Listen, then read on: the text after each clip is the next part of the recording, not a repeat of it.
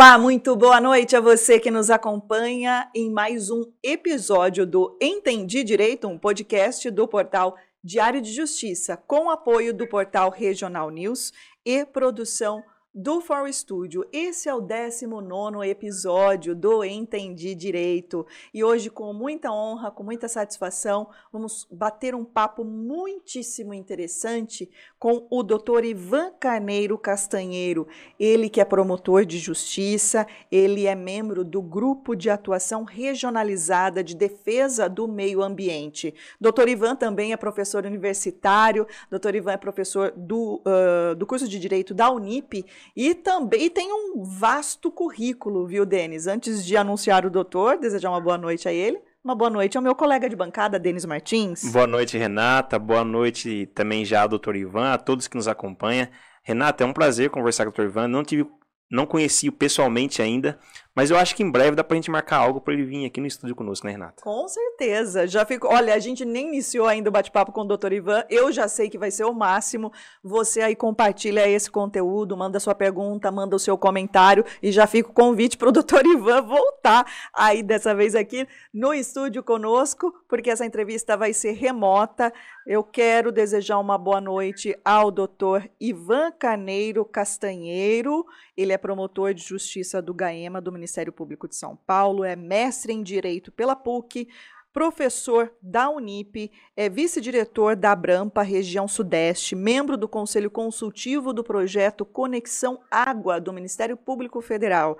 É autor de livros e artigos nas áreas de meio ambiente e de habitação e urbanismo. Que currículo, hein, doutor? Boa noite.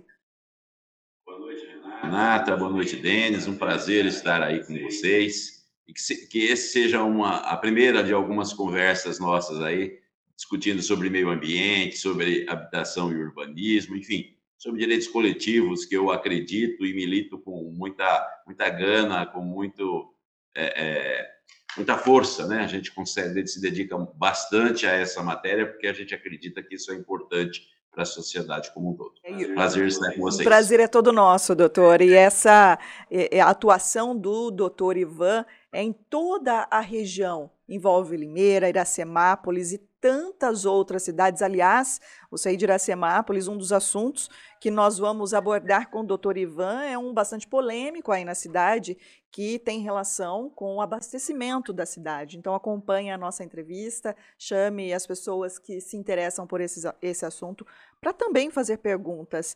E antes de iniciar o bate-papo com o doutor Ivan, Denis, eu preciso fazer um registro muito especial aqui, um agradecimento especial ao doutor Vinícius Vilela. Doutor Vinícius Vilela, que também é professor é, na Unip e nos intermediou essa entrevista com o doutor Ivan, ele que sempre prestigia o nosso trabalho, acompanha o nosso trabalho, assim como tantos outros, mas o nosso agradecimento especial ao doutor Vinícius.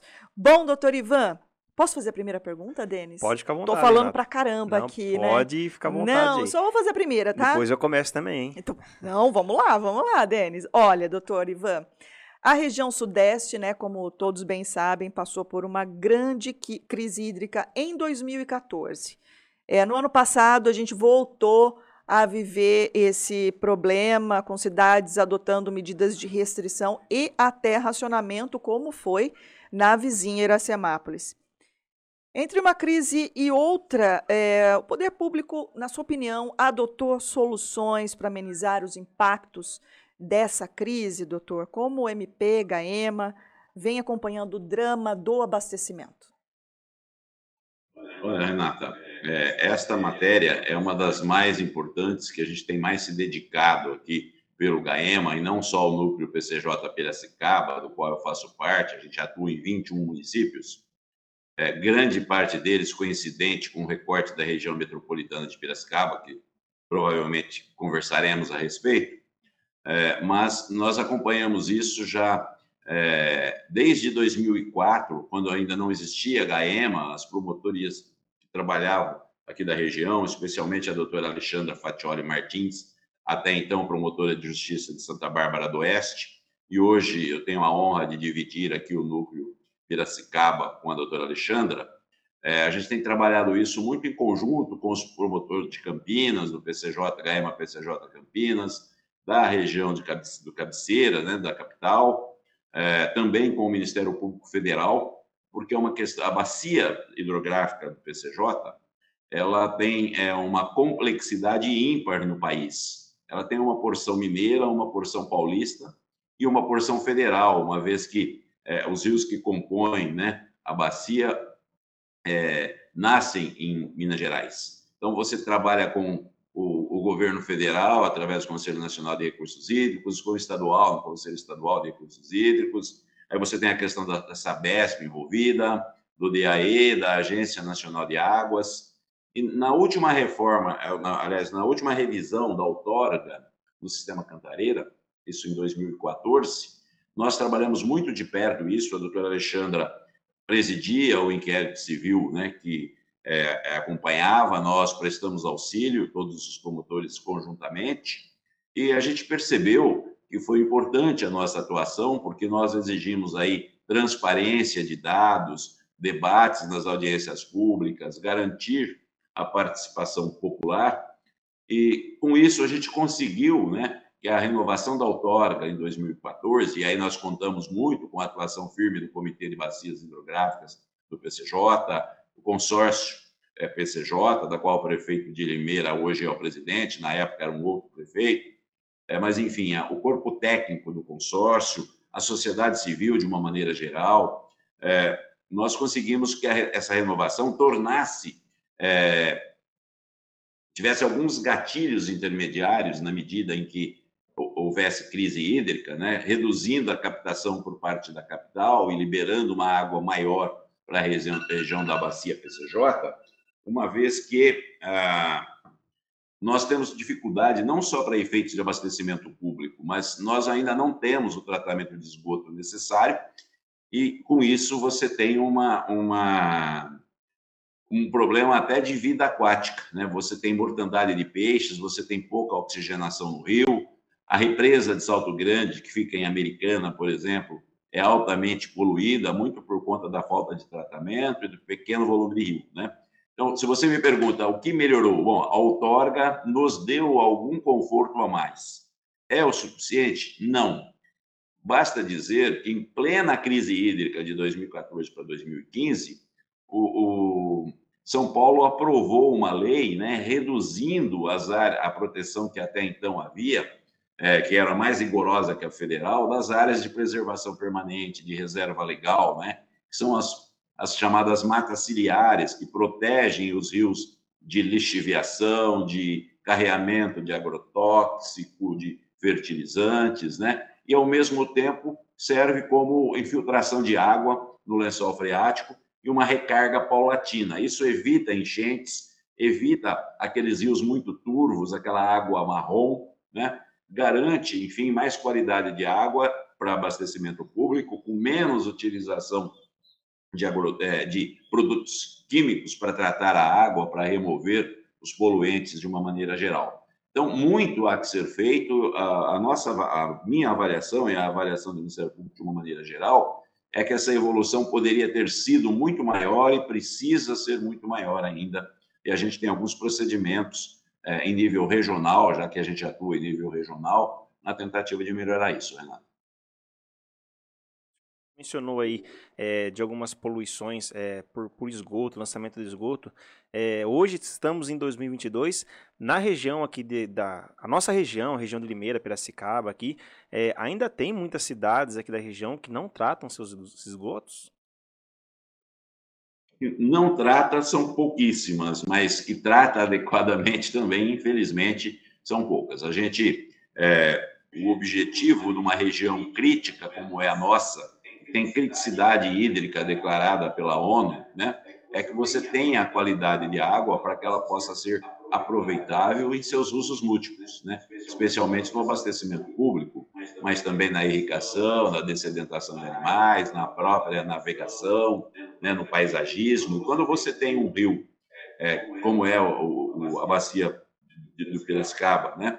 que em sua grande parte é chamada é a classe 2, e aí nós temos a classe da classe 1 a 5. A 1 é a melhor, basta para abastecimento público uma simples coração da água, e a classe 5 é a pior. Oficialmente, o Rio Piracicaba é classe 2, né? mas na prática ele é 3, ele é próximo de 4.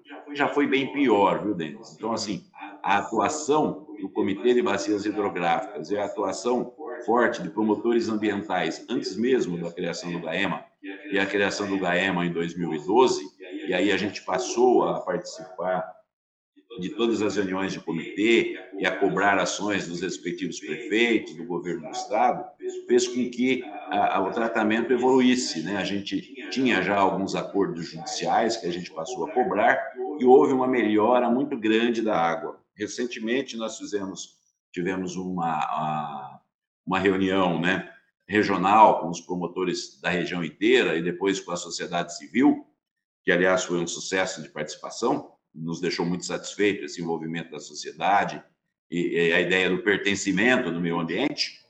É, o capitão Wilges, que é o comandante da Polícia Ambiental, que recentemente inaugurou aqui em Piracicaba uma companhia, o que muito vai nos ajudar nas ações ambientais, mencionou que houve um aumento muito grande da quantidade de peixes no Rio Piracicaba. Isso decorre da melhoria da qualidade da água. Quer dizer que está boa? Não. Ainda precisamos evoluir muito mas é, houve aí uma melhora no tratamento do esgoto e alguns municípios, como foi o caso de Limeira, é, como a gente está brigando para que ocorra em Santa Bárbara, brigando entre aspas, né? Estamos, estamos discutindo muito fortemente com Santa Bárbara, com a Americana, aliás, a Americana trata muito mal, trata é, é, uma eficiência de 50%, né? Essa, a, o, o, esgoto, e lá nós temos problemas com as indústrias têxteis, porque o esgoto é altamente tóxico, tem salinidade, tem coloração. É, Santa Bárbara está um pouco melhor nesse ponto. É, de qualquer forma, né, essa, essa complexidade toda exige o que a gente chama de um tratamento terciário, uhum. que é um tratamento top, um tratamento avançado, que remova outras impurezas e, especialmente, o fósforo e o nitrogênio, né, que está presente no esgoto doméstico, e quando você tem água parada, represada, é, você tem um problema muito grave de eutrofização, que é o surgimento dessas algas que tomam a lâmina d'água que ah, você nem enxerga que tem um rio. Eu vou dar um, um rio, uma lagoa, uma represa. Eu vou dar um exemplo que provavelmente nossos ouvintes aí é, é, conhecem, que é a, a, a, a, denominada Lagoa do Piva, passando por Americana, nas margens da Anhanguera, no sentido de São Paulo, à direita, próximo do aeroporto. Se a gente não olhar direito ali, você não vê que tem uma represa, não vê que tem uma, uma, uma lagoa, aliás. Né? Por quê? Porque ela está toda tomada por alga. Por quê? Porque alguns condomínios próximos ali, é, aliás, mais especificamente um, né, acabou lançando uh, esgoto é, permitindo extravasamento de esgoto direto para a represa por anos. A gente conseguiu corrigir isso, mas remover agora essa alga vai demorar um tempo. O Denis perguntou né, sobre uhum. tratamento de, de, de esgoto próximo aqui de Limeira, que é Cordeirópolis, que está há anos e anos tentando tratar o seu uh, esgoto completamente, ainda não é 100%, e o esgoto, ele desemboca aqui na cidade, né? Ele é. desemboca é. aqui uhum no Ribeirão Tatu. Doutor Ivan, a região metropolitana de Piracicaba, a RMP, ela foi criada agora em 2022 e elabora então o seu plano de desenvolvimento urbano integrado. Em relação ao meio ambiente, doutor, quais temas e problemas devem ser tratados pelo poder público no âmbito regional, na sua avaliação? Perfeito, Renato. Se me permite, você tocou na questão de Cordeirópolis. Sim, claro. Né? É, eu acompanho de perto esse, esse, esse caso, né? até porque é, esta, esta foi uma ação proposta pelo Ministério Público e da qual nós herdamos aqui no GAEMA justamente por esse impacto regional. Né? É, o esgoto não tratado de Cordeirópolis, até então não tratado, né? é como se sujasse o quintal de Limeira, né? o que seria né, o Ribeirão Tatu. É, nós conseguimos já há alguns anos repactuar esse, esse, esse TAC. Ele acabou por ser cumprido, ele está na fase final agora. A licença de operação da estação de tratamento de esgoto, que foi bancada pelo DAE, né, pelo governo do estado, também com cobranças nossas, aí o nosso inquérito ajudou bastante o município a, a obter esse convênio. É, está sendo concluída já, está na fase final, e, ao mesmo tempo, nós conseguimos, por meio desta ação civil pública, que, repito, nem foi proposta pelo GAEMA, ela é bem mais antiga que isso, uh, o reflorestamento de 37 nascentes né, na, na bacia do, do, do Cascalho, é, e com isso você vai ter não só uma maior produtividade, recuperação de nascentes, com aumento né, do, do curso d'água, é, da lâmina d'água, né, desse, desse curso d'água. E, e a, recentemente eu recebi, inclusive, um telefonema né, de um técnico da CETESB Limeira, simplesmente para ele, na época, era o gerente da CETESB, dizendo assim: Olha, estou feliz que o nosso trabalho, e a gente sempre tem trabalhado em conjunto, sempre que possível, com a CETESB, com os órgãos ambientais do Estado, a qualidade do Ribeirão Tatu melhorou muito. Né? É, quem, quem, mencionou isso foi o doutor Adilson Rossini, né? e que todos, todos devem conhecer.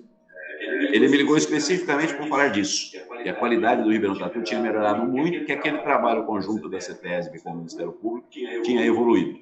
Né? Então, isso também me deixou bastante feliz. Mas agora, voltando à questão da, da, da região metropolitana, né, que é o que você é, tocava no assunto, a, a região metropolitana, ao nosso ver, ela é de fundamental importância e ela deve caminhar de braços dados com essa atuação do GAEMA regional. Por quê? Porque, primeiro, Piracicaba, Limeira, que faz parte, né? São, hoje são, é, salvo engano, 24 municípios. Isso mesmo. Ah, 24, né? Isso. É, repito, né? Limeira, Cordeirópolis também aí faz parte, cidades maiores, Rio Claro, né? É, Santa Bárbara e Americana não, que são da região metropolitana de Campinas. Isso. E o Caema ele tem uma complexidade tal, só para que o, o nosso é, nossos telespectadores aí percebam, nós aqui do GAEMA a gente atua em três comitês de bacias hidrográficas, cinco agências diferentes de CETES e duas agências metropolitanas, né? duas regiões metropolitanas. Então, assim, é, é uma, um arranjo interinstitucional bastante complexo de ser feito, porque o recorte geográfico das várias instâncias administrativas não são os mesmos, tá? Mas é, a Piracicaba era, assim como Oliveira, era uma aglomeração urbana. Né?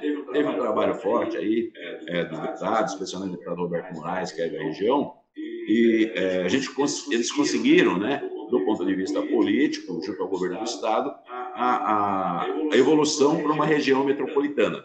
Né? E isso vai fazer com que a gente espera, já cobrei isso, inclusive, numa das reuniões do Conselho de Desenvolvimento, se traga para cá a, uma agência que seria o braço executivo desse Conselho de Desenvolvimento, com fundos próprios, com administração própria, olhando os problemas locais que na lei é denominado, são denominados de as questões, né, de funções públicas de interesse comum, dentre elas, né, a questão urbanística, a questão ambiental em várias vertentes, a do reflorestamento, a da água, do esgoto, do resíduo, os aterros regionais, poderemos ter aeroportos também, né, é, regionais aí ao longo do, do tempo, é, de maneira que, então, essa, essa, esse atuar regional, né, ultrapassando a esfera individual de cada município, e aí é importante lembrar que é, existe aí o que se chama de governança interfederativa, ou seja, a, o Estado e o município é, atuam conjuntamente. A briga do GAEMA, do Ministério Público, especialmente minha, desde quando surgiu esse projeto, lá em 2011, porque Piracicaba criou a aglomeração em 2012 e a região metropolitana agora em 2021. Eu sempre briguei muito pela participação popular, para que a população tivesse direito não apenas de opinar em audiência pública, mas de ajudar a decidir. E por quê? Mero idealismo? Não. A Constituição do Estado de São Paulo já prevê isso desde 89. O Estatuto da Metrópole, né, que previu aí as regiões metropolitanas e aglomerações urbanas, desde 2015 exige a participação social com voz e voto. E o governo de São Paulo sempre foi resistente a isso. Recentemente, uma ação promovida pelo Ministério Público, pelo Procurador-Geral de Justiça, Dr. Luiz Sarrubo, é, é, ele, é, o tribunal deu uma liminar para a Baixada Santista, onde a população deverá participar do Aravente, do Aravante. Né? Então, a região metropolitana da Baixada Santista já conta com a participação popular. E aqui nas discussões do PDUI, que está em elaboração, é, foi dito pelos representantes da Secretaria de Desenvolvimento Regional, que é quem coordena esse trabalho, que o, o governo encaminharia agora em fevereiro, já no início do ano, um, proje um projeto de lei para alterar a legislação paulista e que todas as regiões metropolitanas e aglomerações tenham essa participação popular. O Ministério Público defende isso porque a gente atua conjuntamente, o Denis, com a, todas as, as, as entidades da, da, civil, da sociedade civil, com as universidades, né, com as ONGs, com pessoas é, que são mais ativas, ainda que individualmente, como pessoas físicas, né? E esse trabalho, que agora ele passa a ser uma função pública de interesse comum, que envolve responsabilidade compartilhada entre municípios e Estado, e agora envolve uma responsabilidade também da, da sociedade em se envolver, em, em decidir os rumos né, da região que queremos, vai possibilitar ao Ministério Público, que por lei tem a obrigação de fiscalizar esse processo todo, um trabalho muito mais de perto, integrado com todas as instâncias. Então, eu sou, eu fui um dos defensores, tenho participado de todas as reuniões do Conselho de Desenvolvimento, todas as audiências públicas, e tenho recebido, inclusive, reconhecimento aí do governo do Estado né, e dos municípios desse papel próximo que o Ministério Público tem nesta questão. E eu faço isso não por, por zelo, por qualquer orgulho, qualquer coisa, mas por acreditar muito nessa forma de gestão que as questões ambientais elas não são circunscritas a uma cidade ou a uma comarca, mas sim a uma região, a uma bacia hidrográfica, né, a identidades comuns de problemas comuns e enfrentamentos comuns, uniformizados, padronizados. É, a importância da participação popular na discussão a respeito da, das questões que envolvem o ambiente. E, doutor, é, acho que foi na semana passada que teve aquela reunião do Plano Geral de, de Atuação, né? Inclusive, o Ministério Público abriu o convite aí para a sociedade civil, outros órgãos ligados ao meio ambiente, até a população em geral que quisesse participar, o link foi disponibilizado aí pelo Ministério Público. E nessa reunião, doutor, é, foram definidas algumas metas para atuação nesse ano. Eu queria saber do doutor quais são essas metas aí e qual vai ser o rumo da fiscalização ou até mesmo de orientação voltada para o meio ambiente em 2022. Perfeito. Olha, Denis, é, as metas são, são várias, né? Elas é, coincidem muito com as metas dos anos anteriores, porque isso é uma questão em constante evolução, em constante progressão, né? Esse trabalho nosso em meio ambiente regional, ele é bastante conflituoso, porque ele tem grandes dimensões, altos custos, muitas vezes contrariam interesses econômicos e políticos de, de empresas ou de pessoas em específicas, então, é, é, é, uma dificuldade muito grande de implantação, é de uma lentidão de implantação, né, que natural por conta da complexidade do problema, né? É, mas a gente pretende trabalhar basicamente com é, vários, várias facetas que é, são as que a gente já vem trabalhando, é a questão dos resíduos, a inclusão dos catadores, a reciclagem, né, o reaproveitamento. Primeiro, a redução do volume de geração, isso isso a gente vai obter com educação ambiental, que também é uma das metas, e a gente trabalha junto isso com as universidades, a própria Unesp de Rio Claro tem um projeto, umas cartilhas que foram discutidas nessa reunião, e a gente vai estreitar esse trabalho. Né? Então, conscientizar a população da necessidade de reduzir, de reciclar, mas não só isso, né? incluir nessa reciclagem os catadores de lixo, né? os denominados catadores de lixo, que são os coletores, que são os, os operadores fazem essa separação e que, pela Política Nacional de Resíduos Sólidos, tenham é, é, devem necessariamente ser incluídos. Se tudo isso acontece, você vai, vai sobrar um mínimo, né, que é o que a gente chama de rejeito, um percentual muito pequeno desses resíduos todos, para serem enterrados. Né? Com isso, você economiza, porque o município, os municípios pagam por quilo né, para enterrar, você prolonga a vida útil do aterro, você evita né, o, o, chorume, a contaminação do lençol freático, né, da, do rio de uma maneira geral, dos corpos d'água, né? É, e você tem um aproveitamento, você aumenta o ciclo de vida dos produtos e gera renda. Então, esse trabalhar o resíduo, inclusive com aquilo que a gente denomina né, de logística reversa, que é a obrigatoriedade que as empresas têm em receber de volta as suas embalagens, são políticas públicas nas áreas do resíduo que nós perseguimos muito de perto. Né? Eu aproveito, inclusive, para fazer um convite aí ó, aos nossos ouvintes, né, aos nossos participantes, que no dia próximo, no próximo dia 24 de fevereiro, às 18 horas, a partir do site do Consema, haverá uma audiência pública é, está discutindo o licenciamento de uma central de tratamento de resíduos em Nova Odessa.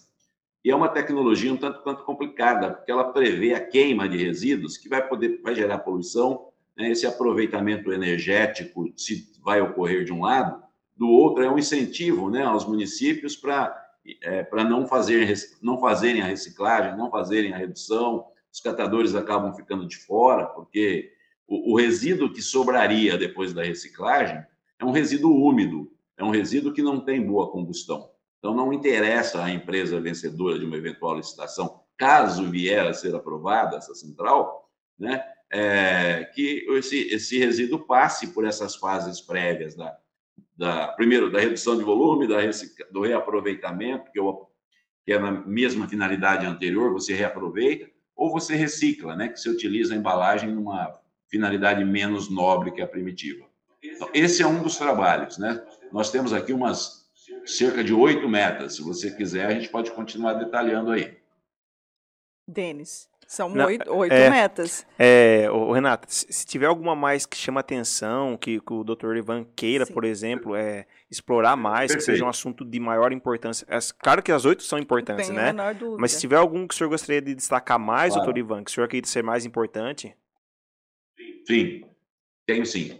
Né? A questão da, do, da gestão do, da qualidade hídrica, né? não só, como eu já comentei, da questão do esgoto, qualidade do, corpo d'água, que é a chamada água bruta, né?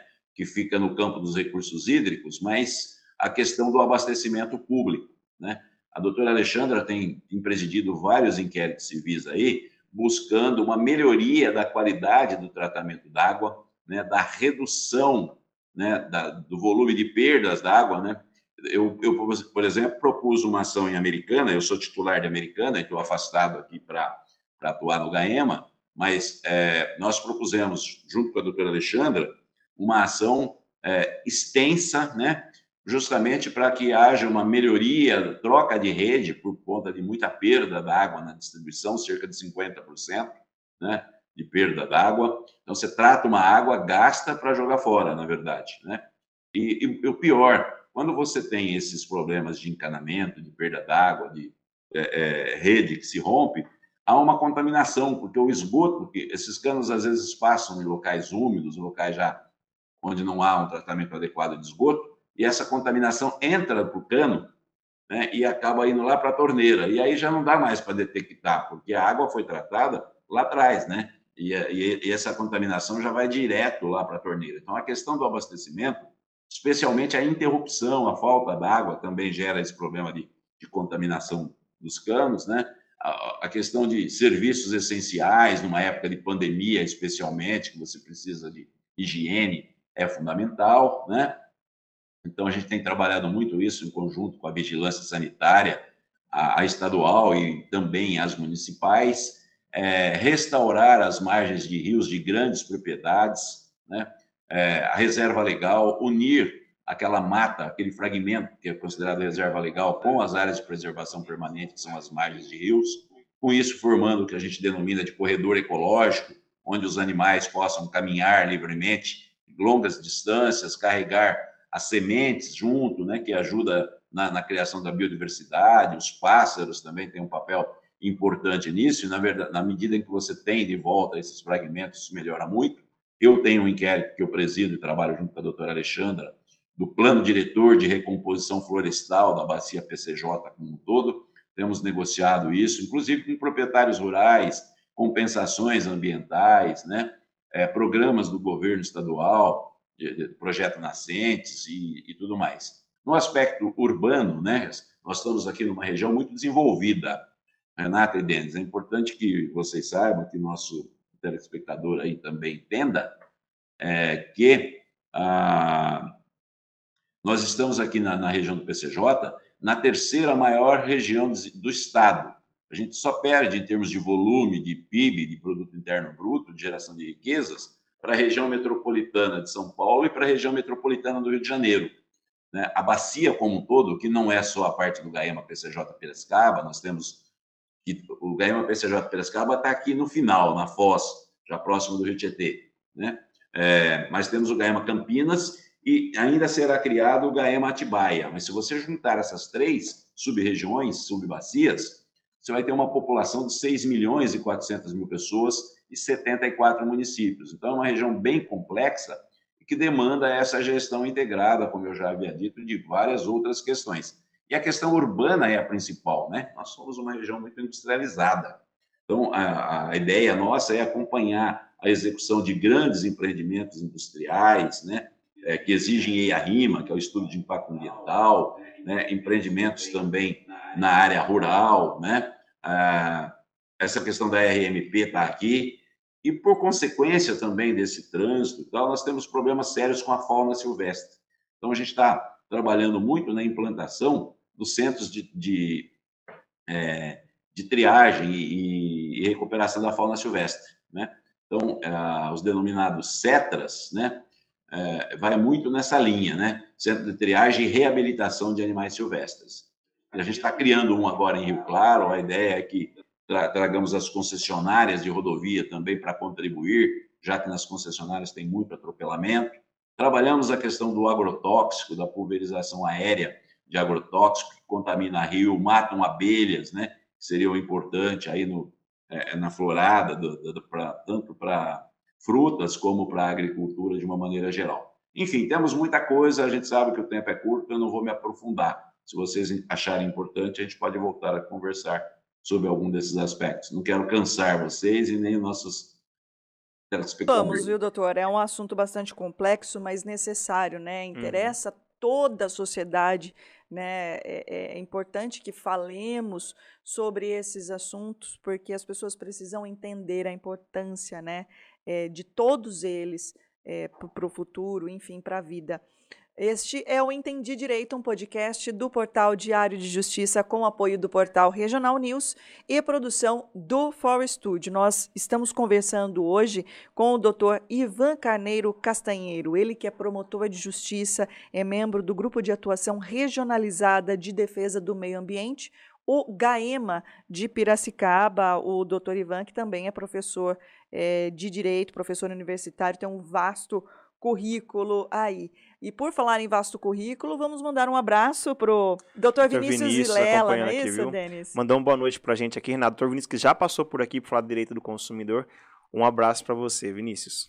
Bom. Manda o outro. O senhor Vinícius é um amigo querido e que, de fato, ele me ligou perguntando aí se eu poderia dar essa entrevista para vocês. Eu atendi a vocês e a ele com o maior prazer. Com certeza, ele é ótimo. Doutor Ivan, Vamos falar sobre um agora sobre um, um problema de Iracemápolis, que é um problema que a, afeta toda a cidade, né? A, a Iracemápolis há alguns anos vive um drama, né, na questão do abastecimento de água e recentemente é, a prefeitura, a prefeita Nelita Michel, firmou um TAC com a, o Ministério Público. É, o senhor pode falar aí os principais termos deste acordo? Renata, este acordo ele foi feito com a minha colega Alexandra e junto com o doutor Luiz Alberto Segala Bevilacqua, que é o promotor de meio ambiente aí, aliás, tenho que registrar aqui publicamente, muito ativo, muito atento às questões, né, de Limeira. Também já esteve aqui, viu, doutor? Aliás, ele foi, é, é, ele estreou o podcast Entendi Direito, doutor Luiz Alberto Segala Bevilacqua, a quem também mandamos o nosso abraço. Mando outro também, meu, amigo, a gente tem trabalhado conjunto em algumas questões. Neste caso de Iracemápolis, trabalharam a doutora Alexandra e o doutor Bevilacqua, né? É, basicamente, o acordo ele consistiu né, em, em, melhoras em construção da infraestrutura, né, do, do, nível de tratamento, dos padrões de potabilidade da água, né, de é, medidas para garantir a, segurança né, da, da, da, da, fonte de abastecimento, de armazenamento dessa água, medidas tendentes a melhorar a própria captação. Mas eu não teria detalhes para te passar, porque não atuei nesse caso. Você mencionou uma situação bem legal aí do TAC, é, e o Dr. Ivan já tinha mencionado outras situações também que mostram o, como o MP ele é ativo, né, para cobrar o poder público de medidas que ajudem o meio ambiente. Então, por exemplo, temos aí a contenção de vazamentos, desperdício de água, é, a poluição de rios. É, você mencionou agora o TAC com Iracemápolis. Por outro lado, doutor Ivan, nós temos a sociedade e muitas vezes a sociedade também pratica coisas que, que vão contra, é, o, coisas que, que prejudicam o meio ambiente. Eu vou citar alguns exemplos. É, loteamentos clandestinos, é, pessoas que fazem ligações clandestinas de água, pessoas que constroem imóveis em áreas de preservação ambiental. Eu queria saber como o Ministério Público ele monitora a sociedade em si e se o senhor pudesse deixar um recado para a população, qual seria esse recado, doutor Ivan? Perfeito. Bom, é, sua pergunta, Denis, obrigado por ela, é, me permite fazer algumas considerações. Primeiro, a questão da educação ambiental. Né? É importantíssimo que é, essa educação ambiental não seja só de panfleto, não seja só de anúncios né, na imprensa, mas que sejam com ações, com visitas a estabelecimentos, a igrejas, a escola. Eu tenho dito muito aos meus alunos, especialmente aí aos alunos da Unip Limeira, onde eu tenho o prazer de lecionar desde 2004, mas também de outras instituições, né? A importância de a população conhecer as consequências dos seus atos, né?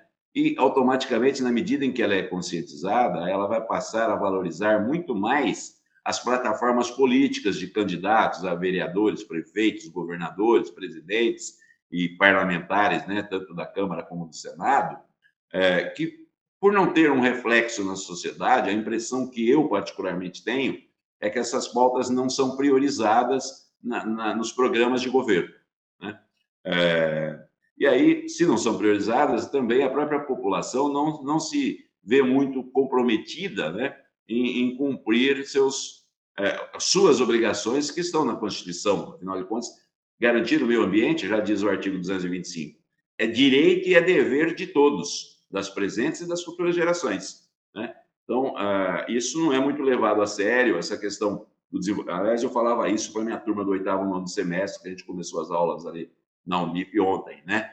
O desenvolvimento sustentável, né? É muito fácil de falar, todo mundo adora dizer que defende, mas é a chamada lei do Gerson, né? Quando você precisa na tua casa deixar lá um espacinho para um canteiro para haver infiltração de água, recarga do aquífero, você quer aproveitar 100% do teu terreno, cimentá-lo todo, fazer uma área de lazer, etc.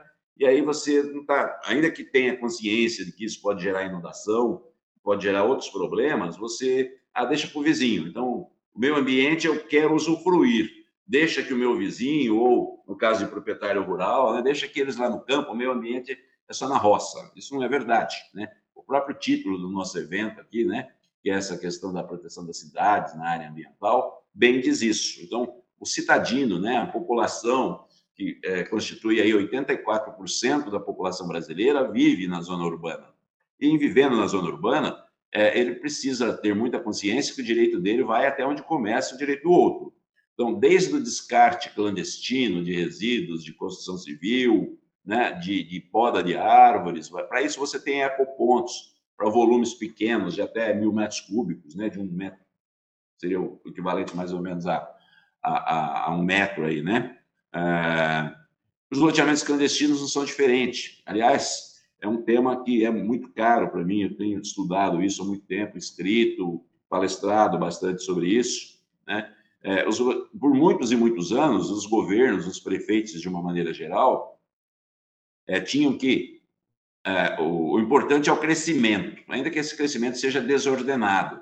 Isso aumenta a população, em tese aumentaria a arrecadação, né? mas é aquela visão míope de que isso vai gerar problema de saúde pública, que vai gerar gasto, que vai gerar é, é, toda uma, uma cidade desorganizada, problemas na segurança, até mesmo esses, esses loteamentos clandestinos acabam fazendo com que é, num desastre, a ambulância não consiga chegar, o bombeiro não consiga entrar, o crime organizado toma conta, a polícia não tem nem mobilidade suficiente para entrar e sair rapidamente de um núcleo habitacional, né, de uma ocupação, que popularmente se denomina de favelas, né? Então, dentro desse contexto, é, o governo já em 2009, o governo federal, né, é, estabeleceu um programa nacional de regularização fundiária, é, e depois, agora em 2017, no finalzinho do governo é, Michel Temer, foi modificada essa lei que flexibilizou novamente muitas das regras é, para facilitar a regularização dos loteamentos antigos.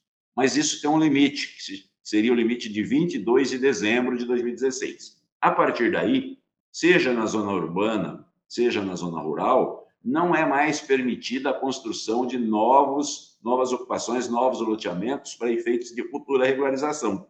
Então, a população precisa estar consciente que comprar lotes nesses locais, né, é, esperando que amanhã vá haver uma regularização, isso dificilmente ocorrerá. Né? É, e aí, ainda assim, é importante que você faça isso é, em áreas que sejam passíveis de regularização para aqueles casos anteriores a dezembro de 2016. Áreas de risco, isso não pode acontecer, né?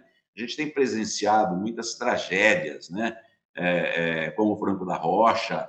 Hoje mesmo a gente tem notícia pela imprensa aí, né? De que no Rio de Janeiro você teve aí. Oi? Pois é. Em Petrópolis, né? Até a hora do almoço eram 55 mortos. Isso. Né? Isso tem se repetido é, em muitos lugares. É, por conta de que isso? De quem é a culpa? É, é uma culpa recíproca. É um problema social? Claro que é. As pessoas não escolhem ir morar num morro, elas não têm habitação decente no lugar adequado. Por outro lado, o poder público se omite, quer por aquele crescimento desordenado, aquela ideia de que a cidade está crescendo, quer porque por questões políticas, quer porque desalojar pessoas é antipopular, né? quer porque você não vai pôr debaixo da ponte, você tem que criar um projeto habitacional para levá-los, e aí você teria prioridade na fila daqueles que estão esperando, geram conflitos, né? Então, você tem aí, em resumo, muitas questões. A ocupação de áreas de preservação permanente, como aconteceu muito aqui na nossa região, né? e aí vem uma enchente, né? como aconteceu agora há 10, 15 dias, inunda cidades, bairros, né? é aquela tragédia que a televisão mostra, etc., mas isso tem causas já remotas, causas graves, profundas, profundas, que demandam um investimento financeiro muito alto. Mas também passam por, a solução passa pela educação ambiental para que não se faça, passa por uma postura mais enérgica do poder público que invariavelmente se omite e, e ultimamente também, apesar da lei ser, da lei ser de 2017, é, essa regularização fundiária urbana, denominada REURB, que deve acontecer tanto na zona rural como na zona urbana para aqueles empreendimentos anteriores a 2016 e o desfazimento a partir de 2017, né, é, não está caminhando. Raros são os, os locais onde essa regularização tem acontecido em massa. Fora disso, tem sido isolado. Isso é uma pena, porque se perde uma oportunidade de se trazer para a formalidade as cidades. Isso geraria receita para para o próprio município, com cobrança de PTU, deixaria de ter gato em energia com risco de incêndio, ligações clandestinas de água, como você mencionou, esgoto que deixaria de, de, de transportar, de correr a céu aberto, causando doenças de veiculação hídrica e daí por diante. Então, é um problema social muito alto que a REURB, a Regularização Fundiária Urbana, resolveria em grande parte. Eu diria que a REURB hoje é um dos principais temas do país é, e até atraído por essa importância social desse instituto, desse instrumento jurídico, é que eu tenho me dedicado bastante a isso. Sete, é, o senhor já citou que alguns municípios têm perdido a oportunidade de fazer a, a regularização né, do, do, dos, dos, bairros, dos, dos, lugares que necessitam. É, Limeira, por exemplo, fez uma fez a regularização é, fundiária aí em várias regiões da cidade. Limeira é uma delas. Mas pelo que o senhor tem informações, as cidades elas têm feito essa regularização fundiária da forma adequada? Sinceramente, não. Né? É, você tem hoje a questão da regularização você tem a regularização de interesse social e interesse específico. Interesse específico seria para famílias com renda superior a três salários mínimos em regra. E o interesse social, a responsabilidade não só da elaboração do projeto de regularização, mas de toda a infraestrutura essencial mínima, que seria água, esgoto, drenagem, né? E a gente sempre briga para que nisso seja incluído resíduo por lei municipal, porque a lei federal não faz menção à coleta de lixo, né?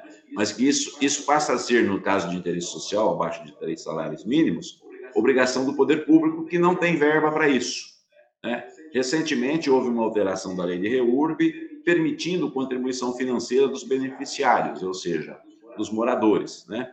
É, e é muito importante que os prefeitos é, encampem efetivamente esses programas, e, e, até por sugestão nossa, né, no, no, PDUI, que você mencionou da região metropolitana de Piracicaba, no Plano de Desenvolvimento Urbano Integrado, que se sobrepõe aos planos diretores e exigirão dos municípios que adequem futuramente seus planos diretores ao PDUI, a regularização fundiária é um dos itens presentes, assim como o combate a loteamentos em zona rural, né, que também tanto deturpam né, as vocações do campo para a agricultura, para a pecuária, formando verdadeiros aglomerados onde o poder público não tem condições de levar água, esgoto, muito menos coletar lixo.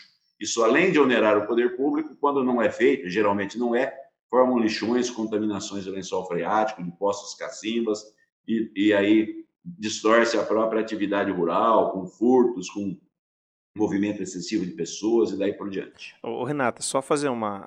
aproveitar o que o doutor falou aí a respeito da. que distorce essa característica do campo, né? É, eu queria saber do doutor. É, tem uma situação aqui em Limeira que é muito comum. O pessoal tá, tá migrando para a zona rural só que na zona rural eles querem o mesmo conforto da zona urbana, ou seja, quer asfalto, quer luz elétrica, é, quer coleta de lixo, que o doutor mencionou na porta de casa. E esses problemas acabam ampliando na zona rural, porque a zona rural é, é tem outra característica diferente da zona urbana. Mas tem uma situação específica que são as chacras de recreio.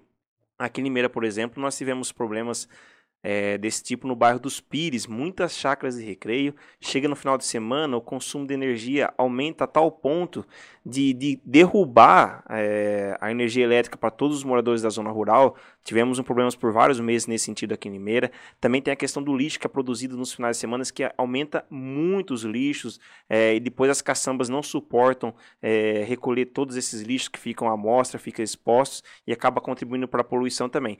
Eu queria saber se essa realidade, doutor, das chacras é, para recreio nas zonas rurais também é, ocorrem em outros municípios aqui da nossa região. Se esse problema é maior do que Limeira.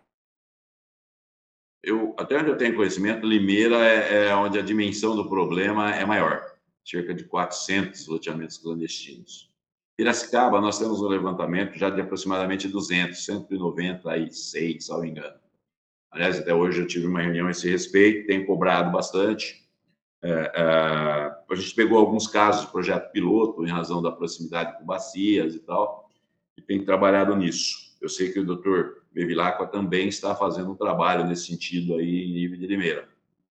E esse problema da, da, das, das chácaras de recreio, né, ela, ele tem várias facetas, desde o crime, né, que é promover esse parcelamento clandestino, né, eventualmente até um crime de invasão de áreas de preservação permanente, né, ele passa pela, a, por essa dificuldade de levar serviços públicos e aí distorce não só a função que você já bem dimensionou, né, da, da, da vocação rural dessas áreas, mas é, de colapso né, no fornecimento de água, de, de energia elétrica, a questão da pavimentação, né? E esses loteamentos todos, principalmente esses ranchos, né, chácaras de recreio, é, é, de lazer, tem várias denominações diversas aí. Ele era um problema muito recorrente no passado, porque se permitia, inclusive, as matrículas desmembradas. Não é que se permitia, mas se fazia é, é, fechando os olhos. O Tribunal de Justiça proibiu os cartórios de fazer o registro e quem compra esses loteamentos faz um péssimo negócio, porque não vai conseguir regularizá-los, especialmente aqueles posteriores a 22 de dezembro de 2016. Né? É, e aqueles anteriores, o custo disso, por se tratar de um parcelamento de solo de interesse específico, ou seja, que não é de baixa renda, que não está naquela faixa de até três salários mínimos, toda essa infraestrutura terá que ser é, é, patrocinada, né, é, programada e implantada à custa do promovente do parcelamento, e se ele não tiver condições, dos beneficiários. Né? O, o município, eventualmente, por muita exceção, poderia fazê-lo em situações excepcionais, porque se fizer em situações que não haja uma criticidade ambiental ou urbanística que justifique, ele estará cometendo improbidade por um gasto né, é, de dinheiro público para fins particulares, né? É, o que é diferente do interesse social, repito, mas normalmente esses parcelamentos em zona rural são de interesse específico, classe média e alta, em que o município não pode não deve arcar com esses, com esses custos, né? mas deve combater e deve exigir a regularização, e quando ela não vier, deve exigir é, o desfazimento, a demolição. Por quê? Porque o artigo 36 oitavo da Constituição Federal é muito claro, dizendo que uso e ocupação do solo é responsabilidade do município. A gente ainda tem um tempinho ainda para discutir, creio que mais dois, dois pontos, pelo menos, e um deles é um que está em discussão na Câmara dos Deputados, né, uma lei com mudanças profundas no licenciamento ambiental e que é alvo de muitas críticas é, do Ministério Público. Quais são os problemas desta lei, doutor? É, é um projeto de lei que ele tramita desde 2004, né? E que de repente é, é, o governo é, solicitou urgência nesse nesse projeto, tá certo? É, ele tá ele tem problemas de desde você fazer uma autodeclaração, né, sobre a, o, o, potencial é, poluente desse seu empreendimento, de ser aprovado por decurso de prazo, caso o órgão ambiental não faça a análise prévia, né? É, de não prever a cumulatividade de impactos de pequenos empreendimentos um ao lado do outro, que no seu conjunto não seria uma simples somatória, mas a interação de fatores negativos multiplicaria exponencialmente aí a, o impacto ambiental, que é o que a gente chama de impacto sinérgico, cumulativo é a soma individual e o sinérgico é essa interação. Então, quando você é, é, simplifica para dizer que não há necessidade de estudo de impacto ambiental, né, ou reduz as hipóteses de estudo de impacto ambiental, decurso de prazo, licenciamento por autodeclaração, que a gente sabe que se não houver denúncia, o poder público nunca vai checar a veracidade dessa autodeclaração, até por falta de pessoal, né? É, para aqueles que tiverem mais interesse, esses são os pontos negativos. Né? A solução seria muito fácil se houvesse vontade política. Seria, é, ah, o licenciamento é moroso, é demorado, é complexo? É. E isso é um dos motivos porque se alega que deve, isso atravanca a economia. Mas seria simples de resolver isso. Bastaria repor quem se aposenta, bastaria contratar outras pessoas, bastaria fornecer aos órgãos ambientais, como o CETESB, os órgãos municipais de meio ambiente e mesmo ao IBAMA, né, é, equipamentos de última geração, que permitisse, inclusive, monitoramento a partir do gabinete, em alguns casos. Né? É, ah, mas não tem verba para isso. Simples. Existe, por exemplo, né, a, aquela taxa que é cobrada sobre a instalação dos, é, é exploração de petróleo, a CID, a Contribuição de Intervenção de Domínio Econômico, que vai para o Caixa Geral do Governo. Usa isso para o meio ambiente, né? usa isso para equipar os órgãos ambientais. Com isso, você vai ter muita celeridade. Obviamente que uma burocracia ou, uma burocracia ou outra poderia ser resolvida, mas não é porque se, se, é, a tática sempre é a mesma, independentemente de ser esse ou aquele governo. Eu não estou aqui com toda a franqueza do mundo tra trazendo qualquer questão ideológica, tá? Mas isso é secular, né? É, se, se deixa desmontar de vez, se deixa se arrebentar, para dizer, olha, agora a gente não tem outro caminho. Né? Ao passo que se você fizesse esse combate, fizesse essa estruturação aos poucos, certamente você teria, aí sim, aquilo que é o meio ambiente equilibrado, sustentável, que é uma, uma conciliação de interesses entre a atividade econômica, que é poluente, mas que pode ser, ter a sua poluição, seus efeitos maléficos amenizados, né, com ações, com equipamentos de controle e tudo mais. Muito bem. Denis, você tem alguns comentários, né? Temos aqui, eu vou registrar dois comentários. O primeiro é do Vinícius, falando parabéns pela expo exposição maravilhosa. E o outro recado aqui pro Dr. Ivan é do Joaquim Dutra. Ele fala assim, ó, obrigado pelas contribuições. Ah lá, ex-aluno doutor. Ele fala assim, obrigado pelas... de meio ambiente de Corderópolis Olha, também. Que, bacana, que legal, um, um abraço, abraço pro Joaquim, viu? Ele fala assim, ó, obrigado pelas contribuições, doutor Ivan. A atuação do Gaema Piracicaba vem sendo o orgulho da nossa região, Renata. E tem também um comentário aqui, eu creio que seja aluno ainda, o Rafael Sereno, colega nosso, Ele manda um boa noite. Ele se formou, advogado. Ah, agora. então. Ele. Um abraço para Rafael. É, ele coloca aqui boa noite, temas bem atuais. Abraço ao professor Ivan. Bom, doutor, olha, se deixasse, acho que a gente tinha bastante. São assuntos bem complexos, bem técnicos, mas se deixasse, a gente ficaria aqui mais tempo, né, doutor? Tem muita coisa para ser falada é, sobre meio ambiente, né, e sobre a necessidade de envolver a sociedade nessas discussões. Sem dúvida.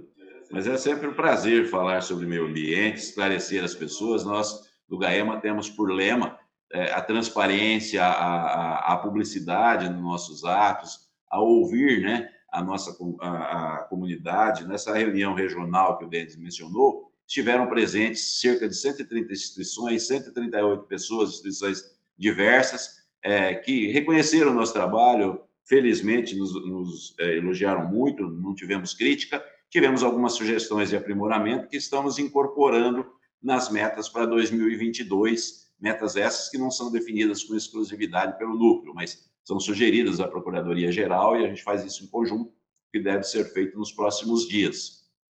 Doutor Ivan Carneiro Castanheiro, promotor de justiça, membro do Grupo de Atuação Regionalizada de Defesa do Meio Ambiente, o GAEMA, muitíssimo obrigada por sua participação, viu, doutor? Foi muito, muito esclarecedora, muito salutar. Muito obrigada por ter aceitado o convite de falar conosco e, quem sabe, numa próxima oportunidade próxima aí, o senhor vem aqui ao estúdio para discutir mais sobre meio ambiente conosco. Muito obrigada. Obrigado, fico à disposição. Foi um prazer. Denis Martins, uma boa noite para você.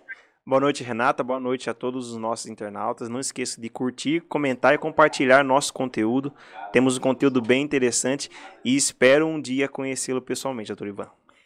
E... Com certeza, Denis. Deixa passar a pandemia aí, nós estaremos aí com vocês, mas não foi só isso. Hoje eu já tive várias reuniões, eu não tinha quando eu recebi o convite, eu não tinha condições de me deslocar. Mas foi ótimo, doutor, foi ótima a sua participação, viu? Muitíssimo obrigada. Este foi o Entendi Direito, um podcast do portal Diário de Justiça com apoio do portal Regional News e produção do For Studio. Nós conversamos com o Dr. Ivan, ele é do GAEMA, do Ministério Público. Na próxima semana, nós voltamos com um novo tema e um novo entrevistado. Um abraço a você.